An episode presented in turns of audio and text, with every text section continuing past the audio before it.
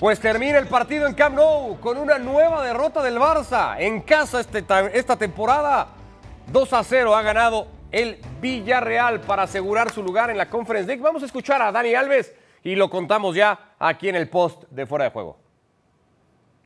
Si está jugando nada, cuesta un poquito más, ¿no? Mentalmente y espiritualmente, pero bueno, al final es, es lo, que, es lo, que, lo que hay. Teníamos que finalizar la temporada mm, pensando que lo mejor está por venir y lo único que nos quedaba era ese partido para cerrar, porque para nosotros pues lo único que estaba en juego era, el prestigio de, del, club y, de la gente que vino a, vernos. ¿Ha pesado más la motivación del Villarreal por llegar a la conferencia que la vuestra, que ya no teníais nada en juego? Sí, puede ser que sí, pero no creo, no creo también que haya sido solo eso. Nosotros tenemos que, que hacer punto de reflexión en esos, en esos momentos de, que finaliza la temporada y empezar a, regresar con otro espíritu, con otra mentalidad, porque vuelvo a insistir, ese club ha sido hecho para estar ahí arriba, no para estar finalizando la temporada, sean aspiraciones. Hemos escuchado algunos pitos. ¿Qué tiene que cambiar en este Barça para el año que viene, Dani? Bueno, yo pienso que el espíritu, el espíritu de, guerra, el espíritu de, luchar por, por, por los colores que representa, por la historia que representa, yo creo que que hay que volver mucho mejor, mucho mejor de lo que, de lo que hemos, hemos sido durante toda la temporada. ¿Te has sido vacionado en el cambio? ¿Es tu último partido con el Barça? Bueno, yo no sé. la verdad es que yo solo vivo el presente, el futuro es una incógnita. El presente es un regalo y nosotros tenemos que abrirlo constantemente porque al final es de lo que vive uno, del presente. Mi presente es ahora. Hasta el 30 de, de julio soy jugador de ese club y como lo he hecho toda mi vida, intentaré representar lo mejor que, que yo pueda, estos colores, estos escudos eh, y la gente que siempre pues, me ha estado apoyando desde antes hasta ahora. ¿Y tu deseo es quedarte? Mi deseo ya todo el mundo ya lo sabe. Yo le he dicho que puedo seguir aportando cosas, puedo seguir ayudando al club, pero no es una decisión que depende de mí. Si dependiera de mí ya estaba hecho hace mucho tiempo. Yo tengo aspiraciones y voy a seguir luchando, lo que he hecho toda mi vida, luchar por, por, por conseguir el derecho de estar o, no en, en un sitio, pero siempre pensando positivo de que mi mejor siempre lo entrego todos los días. Gracias, Dani. Gracias a usted. Las palabras de Dani Alves, el jugador del Barcelona. Declaraciones de Dani Alves que no ha querido hablar de su futuro. Bueno, ha dejado en claro cuál es su postura, pero pues como reiteró, no depende solamente de él. Vamos ya con el partido que ha contado la quinta derrota del Barça esta temporada en Camp Nou. Se dice rápido, pero hay que ir a ver registros para encontrar una temporada con tantos descalabros del Barça como local. Insistíamos, lo contábamos al medio tiempo, Mauricio. Arranca el Barça, pues bien, o por lo menos buscándolo, pero después como que dice, ¿y para qué? ¿No? Un poco. Y lo, lo define y lo explica a la perfección eh, Dani Alves, ¿no? Cuando te estás jugando la última jornada, eh, no hay nada de por medio en esta ocasión para el conjunto del Barcelona, pues eso evidentemente influye en lo, en lo mental, en lo, en lo físico, en lo anímico y Así lo demostró el conjunto del Barcelona a lo largo de estos 90 minutos. Alfonso Pedraza ponía el 1 a 0 con el que nos fuimos al descanso en Camp Nou, casi terminando la primera parte a punto de un gran gol eh, Ferran Torres, pero terminaba solamente en eso, en un intento. Marcaría el segundo el Villarreal en este espanto de Adama Traoré rechazando una pelota por el centro. No sé si haya sido la despedida de Adama Manu, pero qué manera de, de regalar una pelota que Moy Gómez mandaba al fondo para el 2 a 0 tiene tal aspecto de que ha sido su último partido y el último balón que ha tocado que inmediatamente después le ha cambiado Xavi Alonso. Lo tenía previsto cambiar y no lo ha esperado. Dembélé tuvo algunos minutos de partido y así se cuajó la victoria del Villarreal, que lo dicho, le asegura la séptima plaza. Eh, ya retomamos ahora las declaraciones de Dani Alves para hablar un poco de este Barça. Estamos en Anoeta con la victoria del Atlético de Madrid 2 a 1 sobre la Real Sociedad. Parecía, también lo habíamos contado, Manu, que no había mucho en juego. Al final sí, 7 millones de euros que le garantizaban a los del Cholo ser terceros lo que han conseguido con la victoria. Sí, acabar también con cierta paz después de cómo ha sido la temporada, las declaraciones del Cholo Simeone ayer reconociendo lo mal que lo ha llegado a pasar en algunos momentos y a pensar en el futuro. Este partido a más allá de los 7 millones que son importantes, era un partido un poco para, para reencontrarse el Atlético de Madrid y marcharse cuanto antes de vacaciones los dos equipos.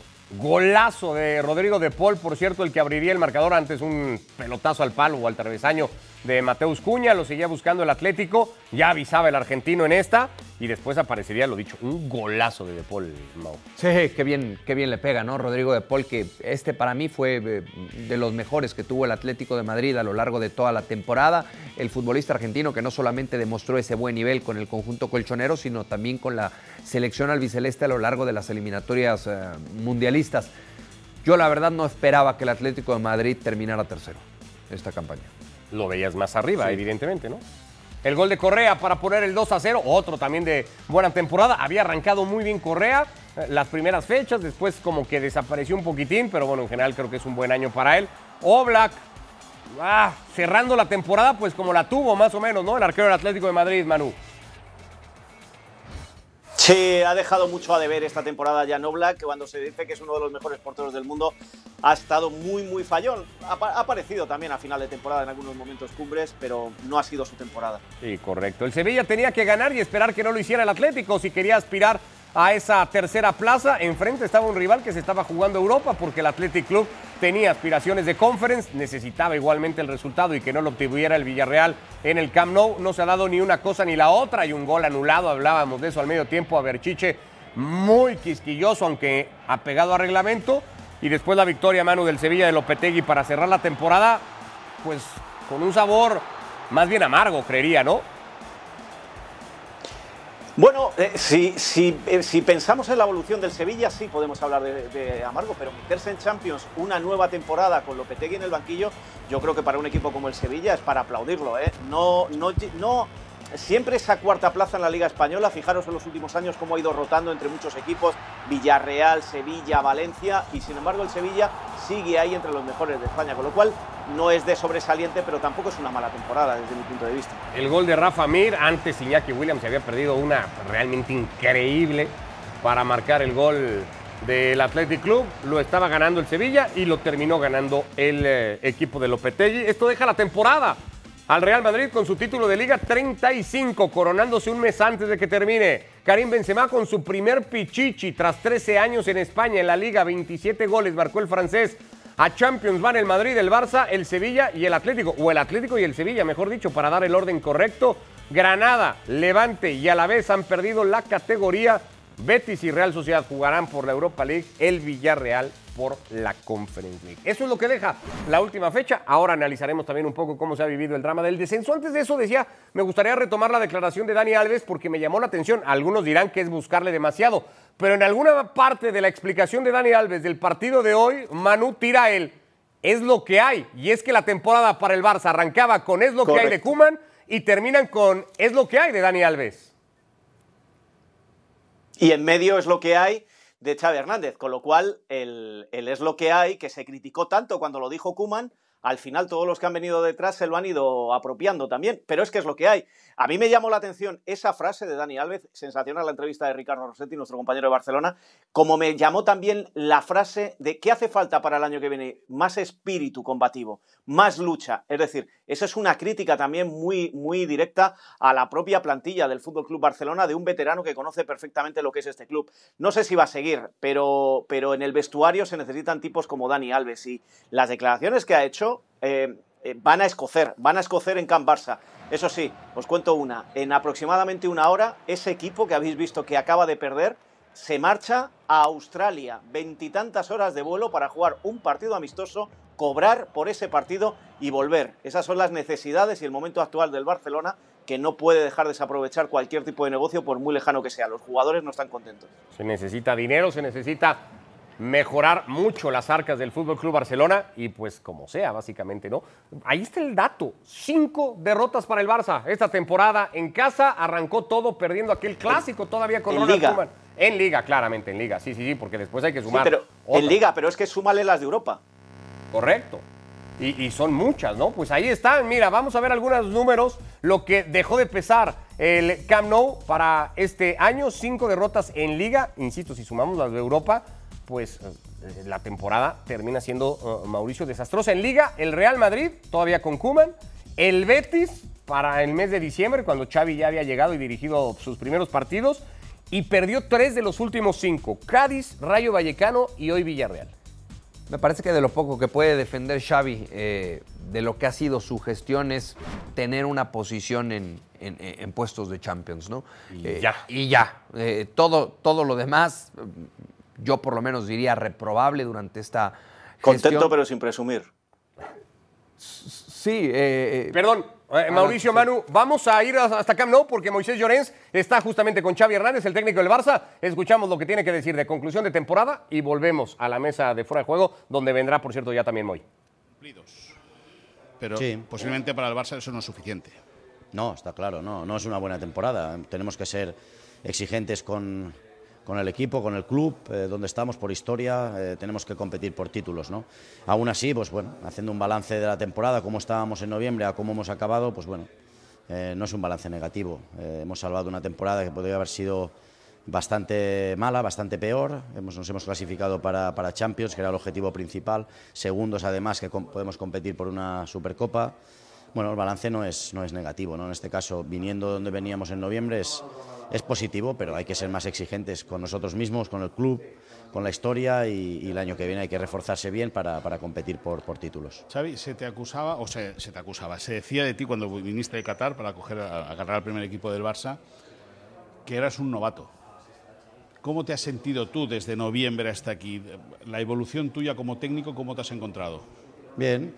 Al final el equipo ha hecho partidos muy buenos, no tan buenos, pero en general pues estoy satisfecho eh, por cómo veníamos en noviembre, a cómo hemos acabado. Hemos cubierto un objetivo principal que era entrar en Champions para el club, tanto a nivel deportivo como económico, segundos clasificados. En Liga, en la segunda vuelta, pues hemos estado bastante, bastante competitivos, ¿no? pero hay que, hay que mejorar. Eh, esto es el Barça y hay que competir por, por títulos. ¿no? Y a partir de ahora trabajar. Ahora se acaba el fútbol, ahora empieza el trabajo de despacho y a partir de aquí a trabajar duro para, para el año que viene ser mucho más competitivos. ¿Eres de los que crees que el parón de marzo por selecciones le rompió al Barça al ritmo? No, porque luego hicimos un buen partido contra el Sevilla también y estábamos ahí, ¿no? Y al final el Madrid ha sido muy solvente en Liga, ¿no? No, no ha fallado y al final es justo vencedor. Eh, los demás sí que han fallado, hemos ido recortando puntos a, a todos los perseguidores de, o rivales directos en Champions y hemos hecho una, una liga bastante decente, diría yo, bastante positivo en este caso, ¿no? No nos ha dado para competir eh, por, eh, por títulos y eso es lo que hay que cambiar. Hay que ser más eh, exigente conmigo mismo, con los jugadores, con el club, por historia y porque el año que viene hay que competir por, por títulos nada más. Ya para acabar, la última hablas de descansar y desconectar, pero tú vas a estar permanentemente, supongo, entiendo, pendiente del móvil para las entradas y las salidas. Hay que reforzarse bien. Sí, claro, hay trabajo. Ahora se acaba los entrenamientos, los partidos, la competición, pero hay, hay otro trabajo que creo que es muy importante, ¿no? Mucho más que el fútbol ahora mismo. Cómo está el club, cómo está el equipo, creo que hay que reforzarse bien para el año que viene y ser más competitivos. Muchas gracias, Xavi. Gracias. Bueno, pues ahí está Xavi Hernández con Moisés Llorens. Ahora viene Moy justamente para platicar también con nosotros en este post de fuera de juego. Perdón, Mauricio, porque estabas con, con esto de Xavi. Justamente viene a propósito porque acabamos de escuchar al técnico del Barça. Buena en general la gestión de Xavi Hernández. No, eh, es que viene, viene perfecto, ¿no? Sí, Eh, sí, con sí, relación A, lo que, a lo que estábamos platicando, porque dice Xavi Hernández, no es un saldo negativo. Entonces, eh, ¿positivo me va a decir qué es el saldo? Positivo no puede ser. Pero él hablará de su gestión, ¿no? La gestión de Xavi Hernández, los meses de Xavi Hernández. al Pero, pero su gestión también estaba para algo más. Porque, en su gestión lo eliminaron de todos los títulos. ¿eh? claro, y, y- y durante su gestión también llegaron jugadores importantes que no tuvo Kuman, por ejemplo. Sí. Entonces, eh, a mí me parece que el, que- que- que el saldo no puede ser positivo bajo la gestión de Xavi Hernández. Eh, más allá de que no haya sido tanto tiempo, lo que me quieran decir, pues Se ahí dice está la mucho cifra. que es el segundo mejor equipo en liga, solo detrás del Real Madrid. Ah, ahora mismo se me escapa la cifra, pero son poquitos puntos, ¿no? Los que habrían separado al Madrid del Barça, solamente tomando en cuenta la gestión de Xavi y Manu. Bueno, si no me equivoco, son 13 puntos y Kuman lo dejó a 9. Con lo cual, eh, como dice Mauricio, el Pero en la gestión de. Xavi únicamente. Yo le sigo queriendo dar ese margen de confianza yo le sigo queriendo dar ese margen de, de, confianza a Xavi porque creo que si fue un gran futbolista y, y, veía el fútbol como lo veía, lo tiene que hacer bien como entrenador, pero le quiero ver con su propio proyecto, no con el proyecto de otros. Yo lo que le critico a Xavi es, es esa ilusión que vendió, que no, que, que no se ha dado al final, que no lo ha conseguido, y lo que critico, como se lo criticó a cualquier equipo grande, que, que sea conformista. Y el, este Barcelona al final ha sido muy conformista. Bueno, hemos quedado segundos, nos hemos metido en la Champions, ¿qué más podemos hacer? Bueno, pues es que señor, Pero estaba para más el Barça, Manu. A casa de vacaciones. El Barça de hoy estaba para más ¿Cómo? que. Eh, no, te pregunto, ¿estaba para más que conformarse solamente con el segundo lugar? ¿Se le podía No, no, no, no si te vuelvo a repetir, si es el, el, el el tema es todo lo que sufrió en, la primera vuelta del campeonato, la llegada de Xavi, que parece que ilusionó, pero que con los fichajes simplemente ilusionó, pero que rápidamente se desvaneció todo. Con lo cual, no creo que este Barça estuviera para más. Pero tú, como entrenador del Barcelona, tienes que eh, reconocer cómo está el club, que lo hizo bien, diciendo esto es lo que hay, pero a la vez no te puedes ir contento habiendo perdido contra el Betis, no te puedes ir contento porque el Madrid te ha eliminado en una prórroga en la Supercopa, no te puedes ir contento con el segundo puesto porque has conseguido la Champions y la Supercopa del año que viene. Eso es lo que yo le recrimino a Xavi y sobre todo a la institución. Yo sigo diciendo, para mí el problema se llama Joan Laporta, que sigue empeñado en vender lo que no hay. Y claro, la gente solo acaba creyendo y se acaba tropezando como se ha tropezado hasta el último partido de Liga, donde pierde con el Villarreal, que hacía 14 años que no ganaba el Villarreal al Barcelona. Sí, no lo había conseguido nunca. Una Emery, de hecho, ganar en Camp Nou y lo hace hoy eh, 2 a, a 0. Eh, vamos a revisar el tema del descenso. Ahora seguimos hablando, seguimos sacando conclusiones de lo que deja la temporada de la liga. La primera, por cierto, a través de ESPN, la primera de muchas, eso sí, porque eh, vendrán muchos más años de transmitir la liga y con todo lo que implica la liga en el líder mundial. Osasuna Mallorca y la victoria del equipo de Javier Aguirre, un primer tiempo complicado, difícil inclusive, en donde es cierto que tuvo alguna ocasión, intervino Herrera en un muy buen manotazo, pero después corrió hasta con suerte el equipo del técnico mexicano Mauricio de no irse en desventaja al descanso. Sí, lo hablábamos más temprano, ¿no? La forma en cómo arranca el partido y cómo juega los primeros 45 minutos, con esa intención de irlo haciendo eh, largo, viejo, espeso el, el, partido y al final le sale esa, esa apuesta al técnico mexicano porque termina ganando dos goles por cero. Curiosamente, en el destino donde empezó toda su aventura por el fútbol de Europa, ahí mismo el día de hoy salva al conjunto del Mayor. Ángel Rodríguez, el 1 a 0 en una gran jugada por cómo movió la pelota, cómo trianguló el equipo cerca Osasuna de empatarlo y cuando andaban en esa, interviene Herrera en este muy buen cabezazo, pero el rechace queda ahí. 2 a 0 el Mallorca, el gol que terminaba marcando Grenier y que le valía a Manu la salvación al equipo de Aguirre.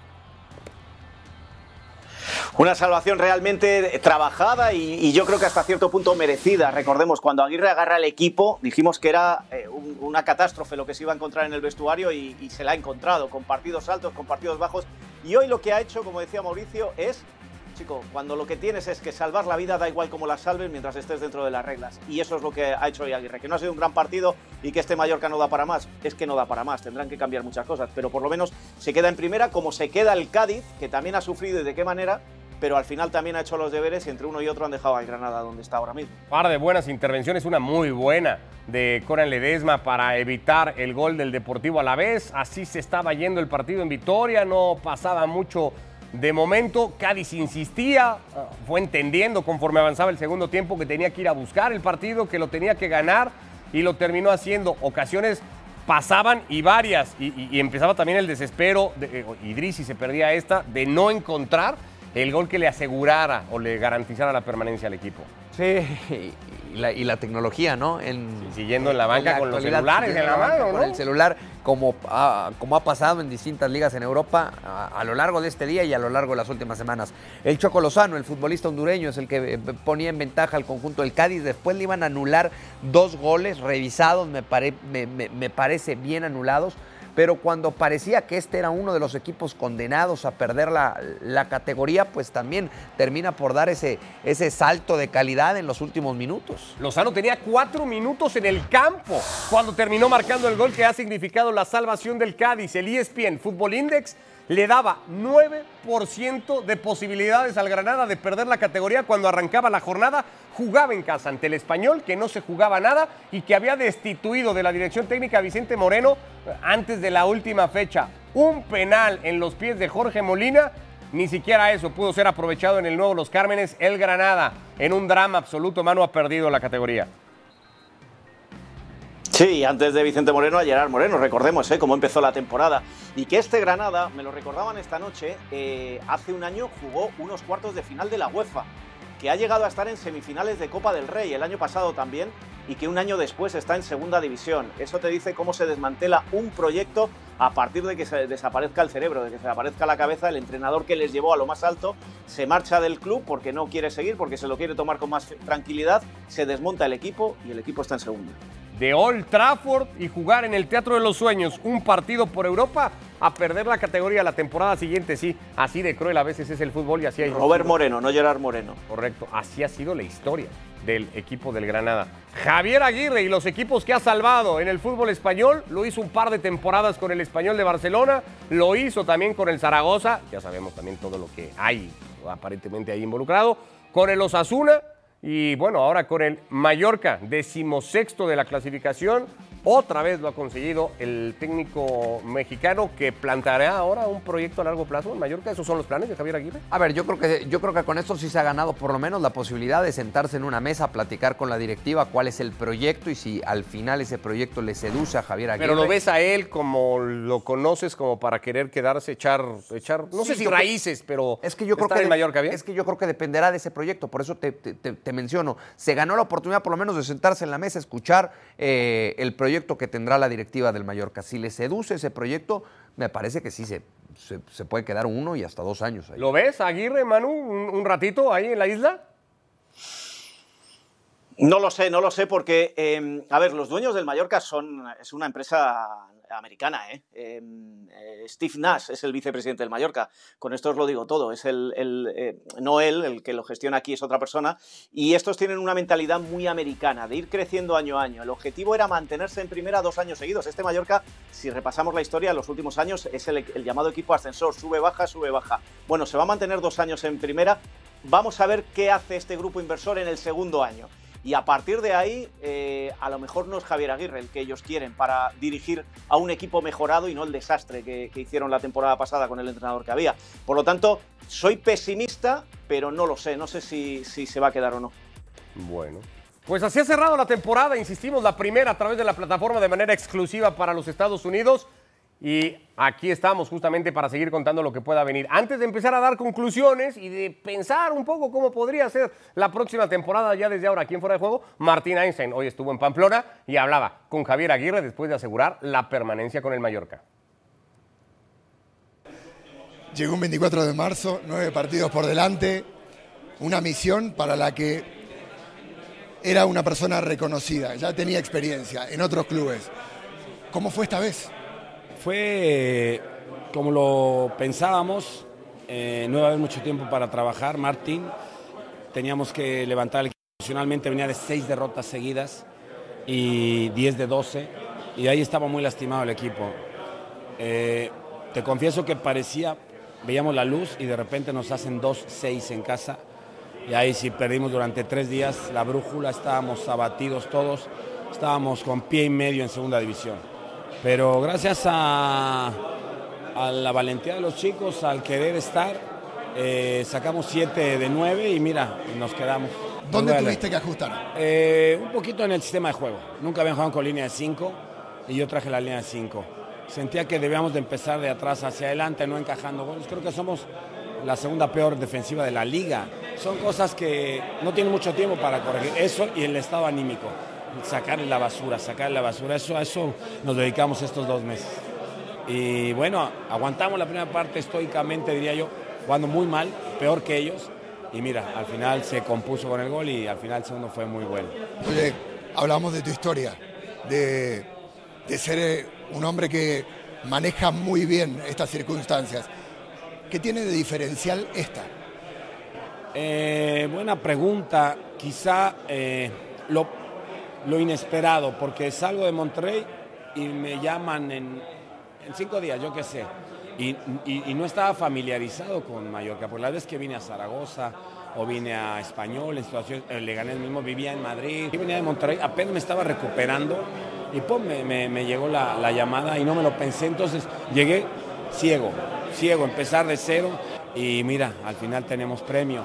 Eh, estamos construyendo algo bonito, estoy cómodo en la isla, llevo 14 temporadas en España, eh, me gustaría iniciar la temporada número 15 en la liga, llegar a 400 partidos, empezar un proyecto, me gustaría, vamos a ver qué piensan ellos, igual no- eh, me van a esperar la fecha 30 para volverme a llamar, no lo sé. Felicidades, Javier. Muchas gracias.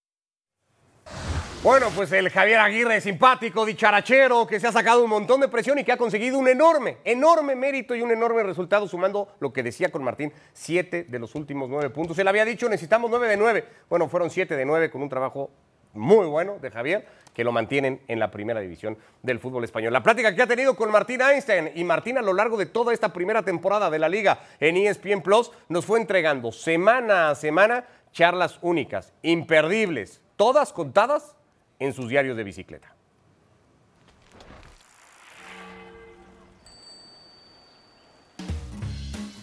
Llega el final de la temporada. Hemos descubierto un país maravilloso, contando sus historias. Y hemos sacado unas cuantas conclusiones. La bicicleta da sed. ¡Oh! ¿Sangría? ¿A qué nivel? ¡Ole! Muy bien, Martín. La bicicleta abre el apetito. A partir de la gastronomía podríamos escribir la historia de un país. Wow, wow, wow. Qué paella me es bona. Muy bien. Unas veces me invitaron a mí Gracias, ¿eh? y otras me tocó invitar. Anda, anda. Y el mate también. que- no, el mate el mate. Te lo devuelvo ahora. ¿Qué va a hacer? Yo todo esto me lo llevo en serio, ¿eh? Un consejo a tiempo mejora el viaje.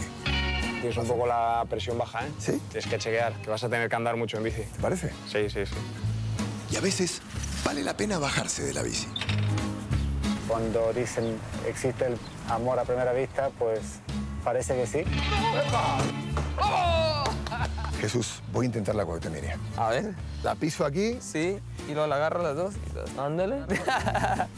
Si no lo mete, pierde el Barça el partido. En algunas ocasiones lo mejor hubiera sido seguir pedaleando. Y ahí ya, ahí. Sí, no, eso tiene mala pinta, ¿eh? Izquierda. Uno. ¡Ole! Mano fuerte, ahora arriba de pies. ¿Cómo voy, profe? Creo que se nos va a hacer de noche, pero vas bien. Pero sin lugar a dudas, lo mejor es pedalear en compañía. Estamos subiendo, ¿eh? De Londres me traería la mentalidad sobre todo de la juventud. Te diré que como cuando tengo hambre y duermo cuando tengo sueño. Porque la bicicleta ayuda a que las historias encuentren su propio camino. ¿Cómo lo ves a Leo en el Paris Saint-Germain? ¿Está disfrutando? Para mí no. Para mí está desubicado, para mí. Si no salí motivado acá. Adiós, No, salido por este no, túnel. no, no, no, es la primera vez que estoy a pie de campo en, en este estadio. Y lo más importante, aunque no lo parezca, es que fútbol rima con bicicleta. Muchas gracias por pedalear con nosotros. Nos vemos en la próxima carretera. Lo cito siempre, pero alguna vez Mauricio Pedrosa dijo, cuando sea grande quiero ser como Martín Einstein y Mauricio no es el único que tiene ese deseo. Antes de cerrar esta edición especial de Fuera de Juego despidiendo la temporada de la liga, dos campeones en Europa. El Milan se ha coronado 11 años después, Manu. Victoria 3 a 0 en el campo del Sassuolo. Y el año pasado fue el Inter, este año es el Milan, vuelven los dos equipos de Milán, son muchos años sin ellos ahí arriba y me parece que ha sido muy merecida la temporada que ha hecho este Milan para quedarse con, con el Scudetto. Y ya había sido una gran temporada también la anterior, perdiéndola en la recta final.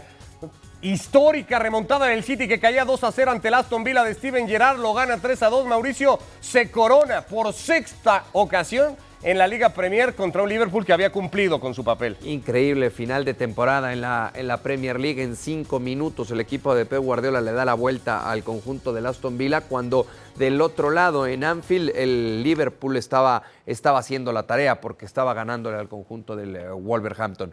Ahí está, al final el equipo de Guardiola es campeón de la Premier. Por cierto, imágenes tristes porque en esa invasión de campo para celebrar el título hubo una agresión, reportó el Aston Villa y de hecho se disculpó por ella el Manchester City en redes sociales al arquero del equipo del Aston Villa, a Olsen, eh, en, en algún momento de la celebración. Pues nada, así estamos cerrando esta edición de Fuera de Juego, esta primera temporada de la Liga Española en exclusiva por Star Plus. La primera de muchas. Mañana todavía haremos conclusiones generales y nos meteremos a una semana intensísima que termina el próximo sábado con la final de Champions. De momento, hoy, hasta aquí, Manu. Gracias como siempre.